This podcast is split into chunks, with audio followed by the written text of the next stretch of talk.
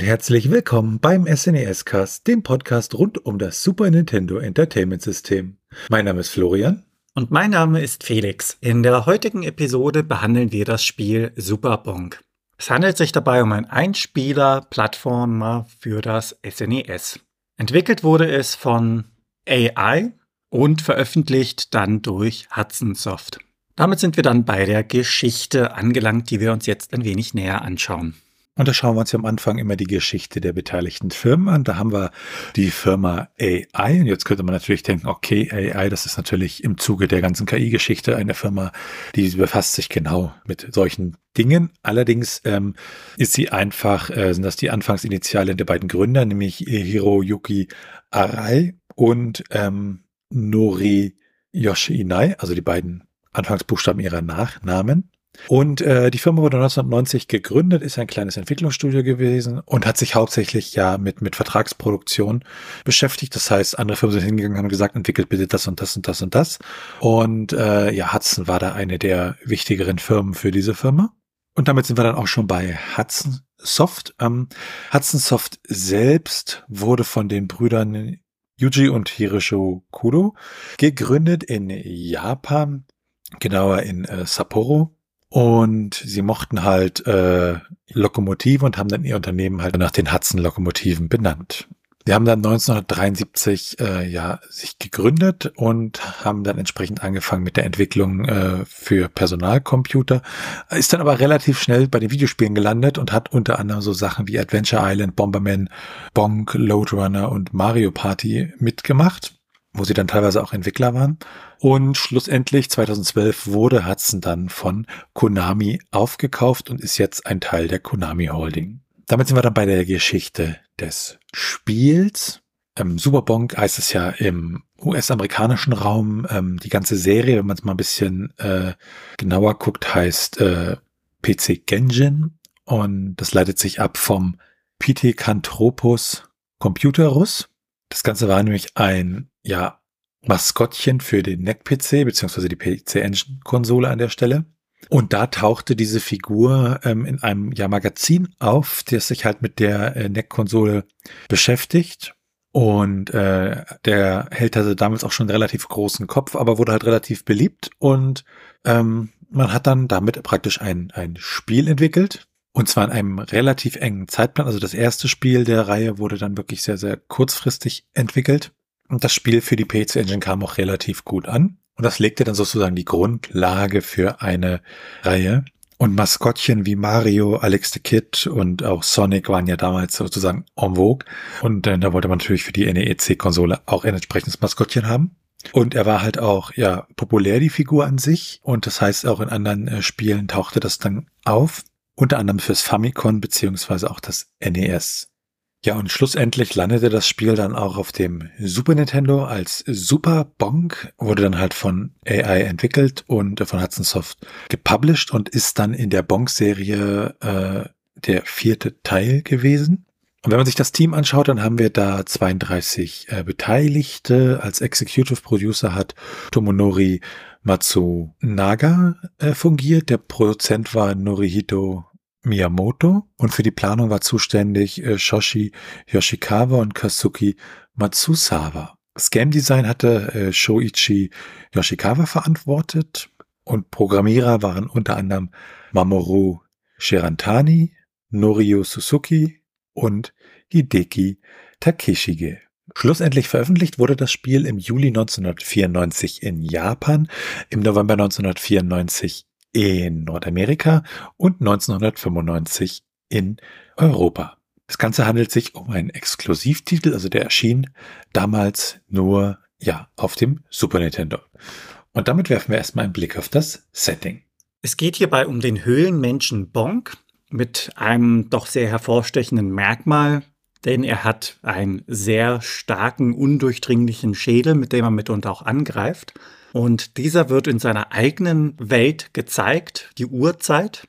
Durch eine Falle wird er dann in eine andere Zeit, in unsere moderne Zeit verschlagen und muss sich dann dort den Weg freischlagen, um wieder in seine eigene Zeit zurückzukommen. Und damit steigen wir dann direkt ins Gameplay ein. Zu Beginn sieht man eine Insel im Ozean und über der Insel schwebend steht der Titel Superbonk. Wartet man dort einen Moment, dann kommt eine Art Einführung, in der die einzelnen Bewegungsmuster von Bonk gezeigt werden. Startet man das Spiel, dann läuft Bonk im Intro durch die Gegend zu einem Schild, auf dem auch Falle steht. Leider kann er diesem riesigen Stück Fleisch, was ihm dargeboten wird, nicht widerstehen und da ist dann der Magen größer als der Verstand, dass er in diese Falle hineinläuft. Er wird dann gefangen genommen in einer Art ja, kleinen Glaskuppel zu einer Maschine gebracht und in eine fremde Welt teleportiert. Man kann es nicht mit Sicherheit sagen, ob das die Realität, wie wir sie kennen, ist, aber es ist eine Welt mit Hochhäusern und Flugzeugen, in der sich Bonk nun zurechtfinden muss. Er tritt dort gegen prähistorische Gegner an, die in irgendeiner Art und Weise anscheinend auch hinteleportiert wurden oder die Zeit in irgendeiner Art und Weise überdauert haben. Wenn man sich dann den Bildschirm ein wenig näher anschaut, sieht man, dass oben links die Herzen angezeigt werden. Davon kann man insgesamt maximal sechs Stück sammeln. Links unten werden die verbleibenden Leben als auch die Smileys, die man während des Spiels einsammeln kann, gezeigt. Und rechts oben wird der jeweilige Name des Abschnittes, in dem man sich gerade befindet, angezeigt und rechts unten dann zum Schluss wird die Highscore, also die Punkte angezeigt. Abgesehen vom harten Schädel, den Bonk besitzt, hat er noch andere weitere Fähigkeiten, um sich in dieser Welt ja zurechtzufinden und sein Ziel zu erreichen. Das sind unter anderem die erwähnten Bewegungsmuster, welche im Intro gezeigt werden. Dabei handelt es sich um den Spin Bonk. Hierfür drückt man mehrfach die B- bzw. Y-Taste und während sich Bonk dann im Sprung befindet, dreht er sich ein wenig, fällt etwas nach unten und neben diesem Move kann er auch noch schwimmen, also sich frei im Gewässer bewegen in alle vier Himmelsrichtungen. Er kann klettern, indem er wiederholt B drückt. Allerdings gilt dies nicht für alle Flächen denn er beißt sich wortwörtlich in die jeweilige Fläche mit seinem Unterkiefer ein.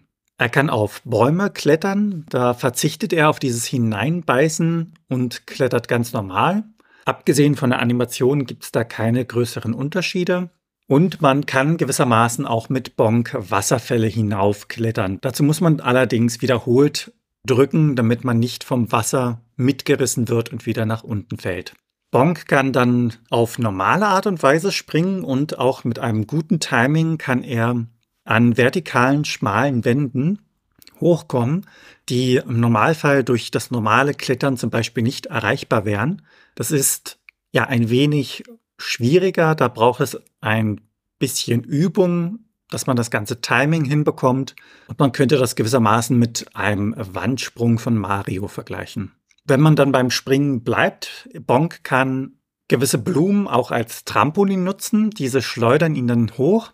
Sollte er sich hingegen dazu entscheiden, diese Blumen aufzuheben, dann kann er sie auch als Waffe verwenden, indem er dann diese auf den Gegner wirft. Eine weitere interessante Spielmechanik ist die, dass Bonk bei waagerecht freiliegenden Bäumen bzw. Passagen sich mit seinem Kiefer fest beißt und dann rundherum um diesen Block, um diesen Baumstamm schwingt, damit er sich dann hochschleudern kann. Das an sich sind schon allgemein interessante Fähigkeiten, die dieser Urbewohner mitbringt. Und dazu kommen dann noch diverse Spezialfähigkeiten. Bonk kann unter anderem seine Form verändern und dies lässt sich auch mit einigen Effekten kombinieren. Der normale Bonk greift mit seinem Kopf an. Er gibt dem Gegner also wirklich einen Kopfstoß.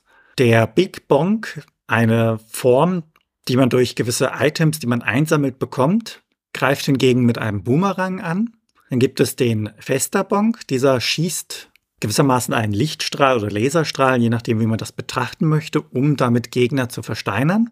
Wenn man jetzt den Big Bonk mit dem Fester Bonk kombiniert, bekommt man den Big Fester als Form und dieser attackiert dann mit Eiern, welche als Zeitbomben, also gewissermaßen als Granaten, nutzbar sind. Der Kronkbonk, eine ja, Form zwischen Bonk und einem Krokodil, attackiert mit seinem Schwanz. Der Big Kronk, also die große Form dieses Krokodils, wird für bestimmte Zeit unverwundbar und attackiert alles, was er berührt. Das sind so die unterschiedlichen Stadien bzw. Formen, die Bonk annehmen kann. Die Eigenschaften, wie gesagt, verändern sich gleichermaßen mit seinem Aussehen.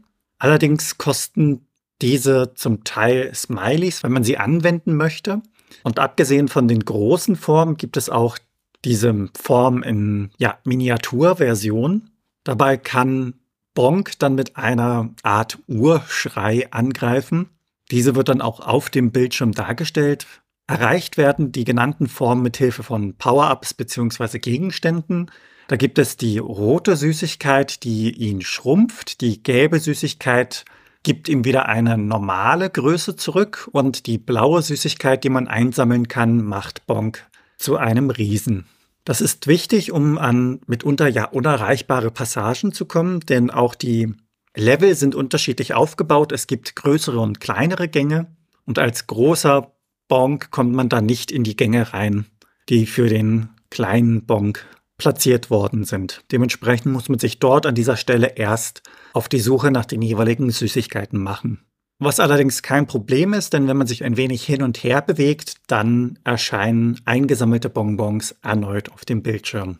Daneben gibt es dann noch das Fleisch. Da bekommt man Energie aufgefüllt, also ein Herz dazu.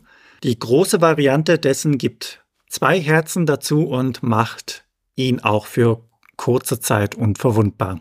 Weiterhin gibt es noch verschiedene Blumen, unter anderem die pinke, diese gibt einem Leben, die orangene kann man im Grunde mit dem Fleisch gleichsetzen, füllt also die Energie auf im großen Maßstab und die gelben Blumen dienen als Trampolin. Mit anderen kann er unter anderem fliegen bzw. den Zugang zu Bonusleveln bekommen. Des Weiteren gibt es neben den Dingen, die das Energielevel wieder auffüllen, auch Herzen, die die Energieleiste an sich erhöhen. Das heißt, dass man dann dort im Spiel mehr Energie im Vergleich zur Ursprungsenergie hat. Die Früchte, die man aufsammeln kann, bringen hingegen nur Punkte für die Highscore und die Smileys dienen dem Auslösen der Spezialattacken in den jeweiligen Formen, in denen sich Bonk bewegen kann. Also der große, der kleine, der Big Festa und ähnliches. Von den erwähnten Bonuslevel gibt es insgesamt acht Stück. Dort muss man zum Beispiel Blumen in einen großen Korb werfen oder als fliegende Krabbe mit kleineren Krabben schießen, um Dinge zu treffen und damit dann schlussendlich Punkte zu sammeln. Die Bonuslevel lockern das ganze Spiel ein wenig auf, was ganz angenehm ist, denn es gibt auch viele Gegner, die Bonk das Leben schwer machen. Insgesamt gibt es fünf Bosse auf der Reise und deren Untertanen, gewissermaßen die Kleingegner, unterteilen sich dann, wie man das kennt, in Nahkämpfer, Fernkämpfer am Boden als auch in der Luft. Vom Aussehen her unterscheiden sie sich dann je nachdem, in welchem Abschnitt man sich befindet, auch sehr stark. Aber vom Prinzip her führen sie dann alle jeweils dieselben Attacken aus. Nicht jede Kreatur, die einem begegnet, ist einem feindlich gesinnt. Es gibt auch Kreaturen im Spiel, die mit Bonk befreundet sind oder eben neutral gegenüberstehen, denn unter anderem kann man auf bestimmten Kreaturen reiten und damit schneller durchs Level kommen. Neben diesen Dingen hat man auch typische Jump-and-Run-Elemente wie Fließbänder, Klippen, als auch Lücken, Stacheln und ähnliches im Spiel. Schafft man das jeweilige Level, dann gibt es eine kleine Animation als Belohnung für den Spieler und die Punkte werden zusammengerechnet, was man dann im nächsten Level starten kann. Die Level an sich unterscheiden sich stark voneinander. Zum Beispiel beginnt man in der Stadt, kommt dann in ein Wohnhaus von innen, mitunter ganz abstrus kommt man sogar in die Blutbahn eines riesigen T-Rex, spielt also im Körper eines anderen Lebewesens, wird dann von diesem T-Rex ausgenießt und fliegt in das Weltall. Also da sind schon viele interessante Ideen mit eingeflossen. Am Ende besiegt man dann seinen Erzfeind und wird wiederum in seine eigene Zeit zurück teleportiert. Bonk läuft dann fröhlich auf einem Weg, der an den Seiten von Palmen gesäumt ist, durch die Gegend und die Namen der Beteiligten werden angezeigt. Mehr gibt es dann bei den Credits auch nicht zu sehen. Zu dem Zeitpunkt denkt man dann zwar, es kommt nichts mehr, allerdings, wenn man noch ein wenig wartet, gibt es noch eine kleine Szene, in der der Erzfeind gefangen gezeigt wird und dann eingeblendet wird, dass er wiederum erneut erscheinen wird. Und damit kommen wir dann zur Steuerung. Mit dem Digitalkreuz bewegt man sich. Die linke bzw. die rechte Schultertaste nutzt man, um in den eisigen Leveln sich auf den Eisschollen und vereisten Boden allgemein zu bewegen. Mit Y attackiert man. In seiner Grundform ist das dann der Kopfstoß. Mit X kann man die Spezialattacke auslösen, falls möglich. Dafür benötigt es, wie gesagt, eine Form als auch die Smileys, die man einsammelt. Mit A kann man in dem Fall nichts tun. Die Taste ist unbenutzt. Mit B springt man und wenn man die Starttaste in Kombination mit den Schultertasten drückt, setzt man das Spiel zurück. Die Starttaste allein pausiert das Spiel und die Select-Taste allein an sich ist nicht genutzt. Damit schauen wir uns dann die Grafik und den Sound im nächsten Schritt ein wenig näher an. Ja, die Grafik ist etwas gewöhnungsbedürftig. Natürlich einmal der Hauptcharakter, der etwas ja hervorsticht und wenn dann zum Beispiel auch er zum Beispiel groß wird oder klein wird. Die Sprites sind schon ja witzig und, und schön anzusehen, aber das ganze Leveldesign und die Optik davon ist doch sehr ja simplizistisch. Also das ist ähm, wahrscheinlich mehr so auch in Richtung Zielgruppe für Kinder. Für die Musik zuständig waren Masaki Nishizawa, Keiji Ueki und Kinosuke Somera. Kinosuke Somera hat auch eine eigene Version des ähm, Kankichi-kun Soundtreibers von Nintendo entsprechend veröffentlicht. Und grundsätzlich die Musik an sich, die ist eigentlich sehr, sehr, also die lässt sich gut weghören beim Spielen. Das macht durchaus Spaß. Und wenn man ins ROM hineinschaut, hat man da etliche Musikstücke, also um die 25 Stück und äh, noch ein paar andere Sachen, die dann nicht im direkten Spiel auftauchen, aber im ROM drin sind und von der Länge her meist um eine Minute bis zwei Minuten, je nachdem welches Musikstück da konkret sich angeschaut wird. Grundlegend kann man sagen, das Ganze ist durchaus relativ hübsch anzusehen, passt gut mit der Musik zusammen. Ähm, es ist vom Grafikstil halt relativ simpel gehalten, aber an sich ähm, durchaus solide das Ganze. Und damit werfen wir einen Blick auf die Strategie. Ja, wir müssen uns ja als Spieler mit insgesamt fünf Bossen abgeben, bis wir dann schlussendlich zum Endboss kommen. Und der erste hier in der Reihe ist Moonbeak, welcher ja recht einfach zu besiegen ist. Man benutzt einfach die gelbe Blume, um an ihm hochzuspringen. Das Ganze macht man dann so lange, bis er schlussendlich explodiert. Im nächsten Schritt müssen wir uns dann Bekti stellen. Dieser Boss ist auch relativ einfach. Da kann man sich in die linke untere Ecke stellen. Man zertrümmert die blauen Kugeln, die ihn umkreisen und wenn man diese trifft, dann drehen diese sich um 180 Grad um ja den zentralen Körper. Man schlägt dann einfach so lange zu, bis die Kugeln rot werden und geht dann da Schritt für Schritt, also von Kugel zu Kugel durch. Als nächstes treffen wir auf Hooray. Sie ist ein wenig komplizierter als die ersten beiden Bosse. Das liegt unter anderem daran, dass sie am oberen Rand des Bildschirms schwebt und man die gegebenen Plattformen nutzen muss, um an sie heranzukommen. Die Gegner an sich sind relativ vom Aussehen her schwer zu beschreiben.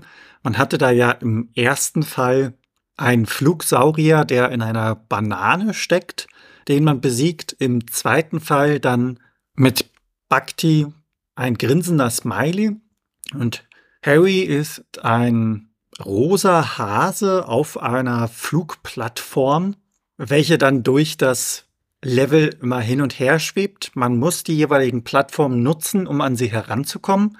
Schaden nimmt sie, indem man ihr auf den Kopf springt. Im oberen Bereich kann einem wenig passieren, denn die Angriffe von ihr gehen meist nach links bzw. nach rechts und sinken dann ab. Im Idealfall schafft man es, ihr mehrfach hintereinander auf den Kopf zu springen, dass man gar nicht erst wieder auf die Plattform herunterfällt. Im nächsten Zug müssen wir uns dann Heli Huwei stellen. Das ist ein vermutlich Urzeit-Mammut, welches vermischt worden ist mit einem Staubsauger und einem Helikopter. Es sieht als Gegner sehr bizarr aus und er ist auch mitunter der ja, schwerste, komplizierteste Boss, je nachdem, den man bekämpfen muss. Zum einen ist der Boden aus Eis, das heißt, man rutscht als Spieler hin und her, man hat nicht so viel Kontrolle über seine eigenen Bewegungen und dementsprechend ist es natürlich auch umso schwieriger, den Angriffen des Gegners auszuweichen. Zu Beginn spuckt er einfach einen Haufen kleiner Schneebälle, die sich dann in Mini-Schneemänner verwandeln und diese muss man abwehren, um dann anschließend ihm auf den Kopf schlagen zu können. Der Rumpf, also auch die anderen Parts von seinem Körper sind nicht wirklich angreifbar und dementsprechend erschwert es den Kampf, da man ja wirklich an seinen Kopf kommen muss. Abgesehen von den Schneebällen, die sich in Mini-Schneemänner verwandeln, hat er auch noch eine Attacke, in der er sich in die Ecke begibt und dann mit einem Hitzestrahl über den größten Teil des Bildschirms hinwegfegt, was den Vorteil hat, dass man anschließend nicht mehr gegen die Schneemänner kämpfen muss, denn diese halten dieser enormen Hitze nicht stand und spelzen dahin. Man muss hier ein wenig aufpassen, denn sein Rüssel, mit dem er diesen Hitzestrahl ausstößt, der geht nicht nur nach unten, sondern kann auch in einem ja, 45 Grad Winkel nach oben feuern. Im Idealfall schafft man es wie bereits bei den Vorgängern, ihm mehrfach auf den Kopf zu hüpfen, ohne dass man von dieser Plattform gewissermaßen wieder auf den Boden herunterfällt. Als nächstes muss man sich dem Crusher stellen. Das ist der bisher schwierigste Gegner und mitunter auch sehr schwer wie die anderen zu beschreiben. Es handelt sich dabei um einen roten Dinosaurier. Er hat einen Schädel von einem anderen Dinosaurier auf dem Kopf als Mütze gewissermaßen und eine große lila Stachelkeule in der rechten Hand. Er befindet sich in einer Art Gefährt und kann auf mehrfache Art und Weise angreifen. In dem Level gibt es die Besonderheit, dass auf der linken als auch auf der rechten Seite jeweils eine Blume steht, die man als Trampolin nutzen kann. Dem sollte man auch nachgehen, denn damit kann man ihm an sich gut ausweichen. Der Crusher beginnt sich um die eigene Achse zu drehen und dann von Bildschirmhälfte zu Bildschirmhälfte ja zu gleiten. Anschließend verschwindet er im Hintergrund. Man sieht ihn, wie er sich dort weiter bewegt in der Phase, in der er noch vorne ist, kann man ihm auf den Schädel hüpfen. Zuerst auf die Blume und anschließend landet man auf seinem Schädel. Schaden tut man ihm allerdings mit diesem Move nicht. Er dient einzig und allein dazu, dass Bonk keinen Schaden nimmt. Sobald er dann den Bildschirm verlassen hat, gibt es ein Zeitfenster, in dem der Bauch vom Crusher angreifbar ist. Dort ist ein ja, Smiley platziert, welcher zwei Hörner hat. Und sobald man diesen dann mehrfach geschlagen hat, fängt er kurz an zu weinen und das gesamte Angriffsmuster wiederholt sich dann anschließend von neuem. Man muss allerdings hier aufpassen, dass sobald man den Smiley geschlagen hat, er eine Art Energiestrahl auf Bonk abfeuert. Das heißt, da sollte man wieder auf Abstand gehen und die Blumen nutzen, um hochzuspringen. Das Schöne ist, dass man die Blumen auch aufheben und frei platzieren kann im gesamten Level. Hiermit kommen wir dann zum Endboss King Duel.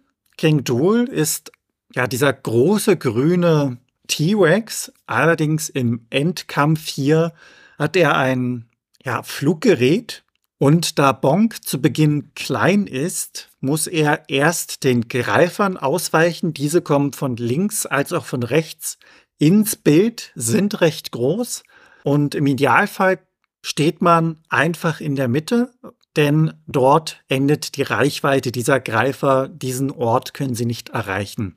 Dazu fallen noch schwarze Kugeln von oben auf Bonk herunter und diesen ist in dem Sinne auch einfach auszuweichen, indem man sie mit einem Kopfstoß in eine andere Richtung lenkt. Da muss man ein wenig durchhalten, bis dann schlussendlich ein blauer Ballon vom Himmel fällt. Sammelt man diesen ein, wird Bonk größer und kann sich somit nun King Duel ebenbürtig stellen. Dieser schwebt durch die Lüfte mit seinem Gefährt, kommt immer von links nach rechts jeweils reingeflogen, hält an einer gewissen Stelle an, um sich dann in einem 45 Grad Winkel nach unten ja abzusenken und dabei Bonk mit dem vorne am Gefährt montierenden Metallkiefer zu attackieren. Sobald er sich absenkt, muss man ein wenig auf das Timing achten, hochspringen und den Kopf von King Duel erwischen.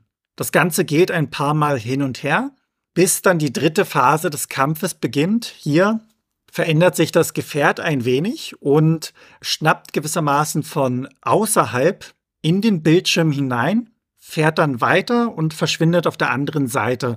Manchmal fährt er auch kurz rein und zieht sich wieder zurück. Da sollte man sich im mittleren Bereich des Bildschirms aufhalten, um die größtmögliche Reaktionszeit zu haben. Und damit kommen wir dann zu den Cheats des Spiels. Ja, normale Cheats haben wir im Spiel nicht, aber wir haben Cheatcodes. Bei Cheatcodes geht es ja darum, bestimmten Wert im Speicher des, des Systems zu setzen. Zum Beispiel die Speicherstelle, in der die Anzahl der Leben steht, immer auf 99 zu setzen. Und ermöglicht wird das durch Emulatoren oder spezielle Schummelmodule wie das Pro Action Replay oder Game Genie. Und für Superbonk haben wir dann Codes für Unverwundbarkeit, unendliche Leben oder dass man zum Beispiel über 99 Leben oder 99 Smileys hat. Und wenn man diese Codes dann eingibt, dann hat man dann entsprechend diese Fähigkeiten. Dann werfen wir einen Blick auf die Unterschiede. Da haben wir einmal den Unterschied in dem Titel. Im äh, US-amerikanischen heißt das Ganze ja Super Bonk. Im japanischen kam das Spiel unter dem Namen Super Genjin raus. Und im europäischen heißt es Super BC Kit, also Before Christus. Und zwischen diesen einzelnen Versionen, abseits vom Titel, beziehungsweise auch dem Titelscreen, wie wir gleich sehen werden, gibt es da noch einige Unterschiede. Beim Titelscreen ist so, da haben wir im Japanischen ähm, entsprechende japanische Schriftzeichen, während im nordamerikanischen Europa der entsprechende Titel in entsprechenden lateinischen Schriftzeichen da ist. Und ähm, im Japanischen ist es auch so, dass die Demo-Sequenz ein bisschen schneller anfängt als bei den internationalen Teilen. Es gibt auch ein äh, Effekt im Intro. Und der wird in der japanischen Version zu früh eingespielt, während das in den internationalen Versionen ähm, repariert wurde. Auch die Levelnamen unterscheiden sich, äh, zum Beispiel zwischen Super Bonk und Super BC. Bonks Beginn versus BC Kids Beginn oder Super Big Bong in Space wären so äh, Big BC Kid in Space. Beim ersten Level haben wir ja so eine ja chinesisch angehauchte Variante. Die ist im Japanischen halt äh, japanisch angehaucht und nun in den internationalen Versionen nicht. Und dann gibt's auch unterschiedliche kleinere Geschichten, die sich im Level unterscheiden, grafische Geschichten. So ist zum Beispiel der Turm, der in dem einen Level zu sehen ist, ist in der japanischen Version der Tokyo Tower, während er in den internationalen Versionen doch mehr wie ein äh, ja, Eiffelturm aussieht. Und auch die Straßenschilder, diese Exit-Schilder sehen unter anderem anders aus. Also da gibt es durchaus einige Unterschiede in den unterschiedlichen Versionen. Dann ein Blick auf die technischen Daten. Also wir schauen uns immer das ROM an, schauen hinein, welche ROM-Größe, was sind die internen Header, wie sind die gesetzt. Und bei diesem ROM ist es so, wir haben ein 12 Mbit ROM, also 1,5 Megabyte, bei einer ROM-Geschwindigkeit von 120 Nanosekunden, also ein Fast-ROM. Und das Spiel, beziehungsweise der interne Spieletitel heißt Super Bonk groß geschrieben und äh, Leerzeichen. Im japanischen Super Genjin dann im ROM und im europäischen Super BC Kit. Und damit sind wir bei den Portierungen und Nachfolger. Ja, das Spiel selbst wurde erstmal sozusagen ja portiert für die Wii, gab es da eine Virtual Console Variante. Und wenn man sich Bonks Geschichte anschaut, da haben wir praktisch Bonks Adventure von 1989, haben dann Bonks Revenge von 1991 und haben dann andere Spiele wie Super Bonk und Nachfolger sind dann sozusagen Bonks Revenge von 1994 und Bonks Return von 2006. Und damit schauen wir uns das Trivia an.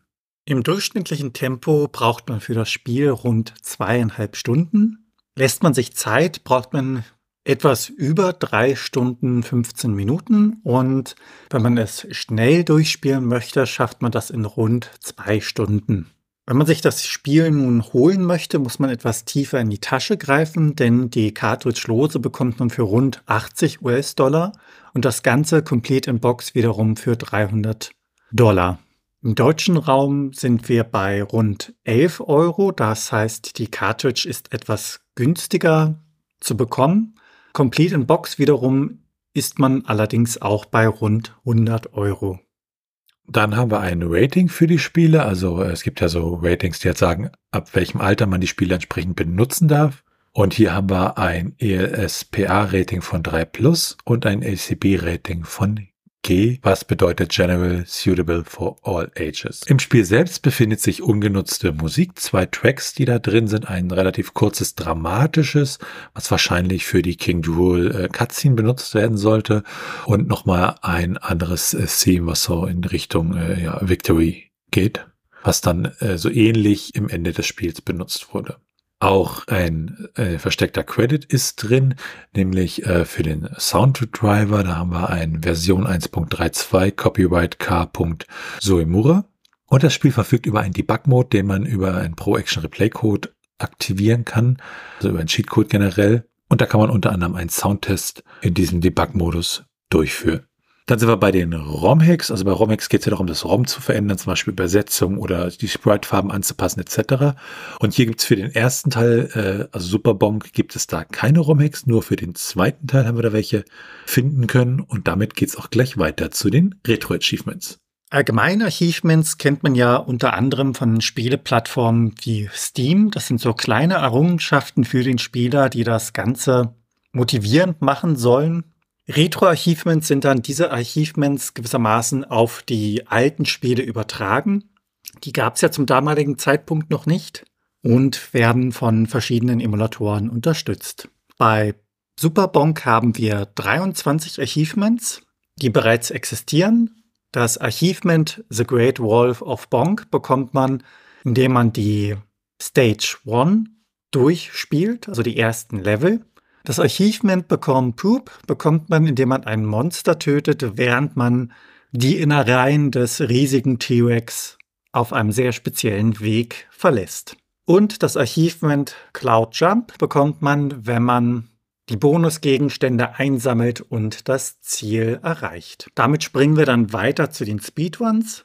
Bei einem Speedrun versucht man das Spiel auf die schnellstmögliche Weise zu beenden. Das heißt, je kürzer, desto besser. Dabei gibt es unterschiedliche Kategorien. Unter anderem, ob man da zum Beispiel Glitches und Spielfehler ausnutzen darf oder nicht. In der Kategorie Any Percent liegen wir dabei einer Zeit von 22 Minuten und 49 Sekunden für das gesamte Spiel. Auf dem zweiten Platz mit 24 Minuten und 39 Sekunden und auf dem dritten Platz mit 24 Minuten und 45 Sekunden. Das Ganze wurde von Platz 1 bis Platz 3 auf dem SNES e Original gespielt. Wobei der erste Platz mit der US-amerikanischen Version gespielt worden ist und der Platz 2 als auch Platz 3 mit der japanischen Version. Und in der Kategorie Warbless gibt es nur einen Eintrag mit 25 Minuten 17 Sekunden und das Ganze wurde auf der amerikanischen Version auf einem Original SNES e gespielt.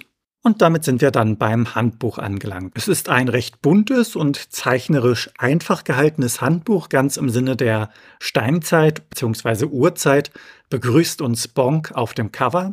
Er befindet sich dabei im Weltall und im Hintergrund sieht man den Planeten, vermutlich die Erde. Mit zwölf Seiten insgesamt ist das Buch recht kurz gehalten. Es wird einem die Geschichte nahegelegt, die ersten Schritte, die Steuerung, als auch die Spielwelt und die Option. Das Ganze wird mit bunten Bildern aus dem Spiel sowie diversen Zeichnungen unterstützt. Und damit schauen wir uns einmal an, wie das Spiel bewertet worden ist. Die Superpower hat ähm, im März 1995 90 Punkte vergeben und hat gesagt, eine tolle Retro-Atmosphäre, unbestreitbares Interesse am Spiel, viele Geheimgänge, verrückte Items, Dings, Dings, Dings, die BC-Kit zu einem tollen Jump-and-Run-Spiel machen. Die Total aus Deutschland hat im April 1995 80 Prozent vergeben und hat gesagt, Super BC Kit liegt technisch in etwa auf der Linie von Super Mario World. Doch wie bei den Mario-Abenteuern wird der Mangel an Special FX-Feuerwerken durch abwechslungsreiche Bonuslevel, unzählige Gags, zahlreiche Bonuslevel und gute Spielbarkeit wettgemacht. Lediglich im Sprung ist die Steuerung nicht ganz zufriedenstellend gelungen. Das größte Manko ist aber, dass die Level dank der unendlichen Continues recht schnell durchgespielt sind. Consoles Plus hat im April 1995 80 Punkte vergeben und hat gesagt, die Palette an Verwandlungen ist attraktiv, aber der Charakter ist von der langsamen Sorte und die Handlung bleibt klassisch. Playtime hat im Februar 1995 77 Prozent vergeben und hat gesagt, etwas chaotisches, aber ideenreiches Jump and Run. Bei dieser Hopserei Mario Look gibt es eine Reihe von abgefahrenen Verwandlungsmöglichkeiten, viele Bonusrunden und fast mehr versteckte als offizielle Wege. An manchen Stellen wirkt das Spiel zu schräg. Videogames hat im März 1995 72 von 100 Punkten vergeben und hat gesagt, PC Kit für die PC Engine gehörte 1990 zu den besten Jump Runs überhaupt. Vor allem überzeugt es durch jede Menge neue, verrückte Ideen. Leider gehen den Entwicklern von Hudson Soft anscheinend die zündenden Funken aus, denn im Prinzip bietet PC Kit nichts Neues. Und die Game Pro hat im Februar 1995 gesagt, Bonks Furious forehead bangs with a few new twists, but it leaves you wondering if this cave boy will ever evolve into anything other than a cute platform hopper. Und sie haben dort 70 Prozent vergeben. Und damit kommen wir dann zur Meinung. Ähm, ja, ich fand die Verwandlung, die waren irgendwie sehr, sehr schön schräg. Was ich nicht so gut fand, war die Steuerung. Die fühlte sich irgendwie ja doch sehr unbefriedigend an und sehr schwammig an einigen Teilen. Also das grafisch ist das Spiel so ein bisschen minimalistischer, aber ich glaube, das ist vielleicht auch so ein bisschen, weil es dann vielleicht auch Richtung, äh, wenn Kinder das spielen, sich da besser spielen lässt oder so. Also ähm, das kann man durchaus machen. Äh, es ist verzeiht einem zumindest Fehler relativ gut. Also da kann man dann äh, seine Kinder ruhig ranlassen. Aber jetzt so für mich muss ich sagen, weiß ich nicht. Es gab auch schöne Momente, also wo man halt sagt, irgendwie, was weiß ich, im ersten Level bin ich aus Versehen an dieser Brücke ins Wasser gefallen und dachte, das war es jetzt. Und dann geht's da weiter mit einem anderen Level.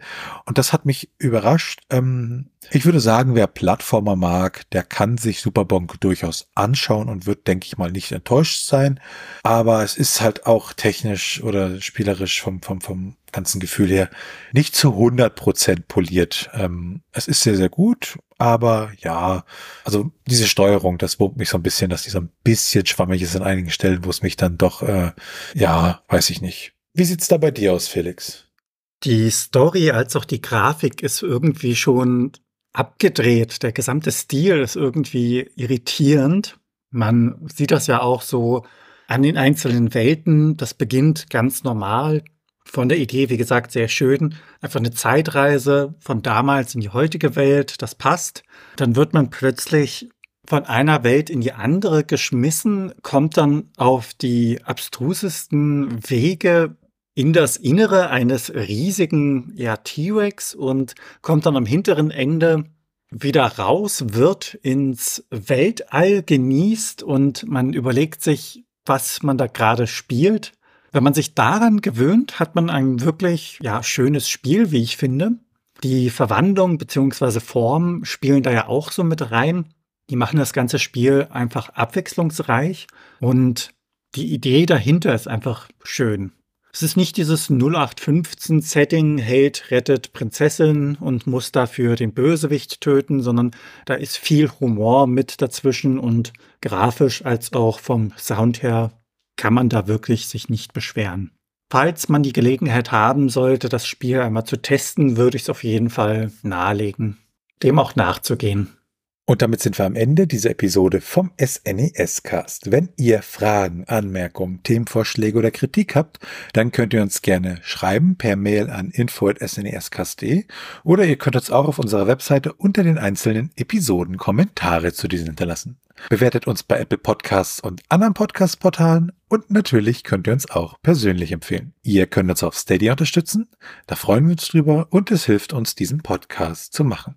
Im Gegenzug erhaltet ihr dafür das eine oder andere kleinere Benefit. Und an unsere bisherigen Unterstützer an dieser Stelle ein ganz, ganz großes Dankeschön. Alles weitere dazu und rund um den Podcast, wie zum Beispiel den Link zu unserem Discord-Server, unserem Community Hub oder unseren Social-Media-Präsenzen, findet ihr auf snescast.de. Tschüssi. Ciao.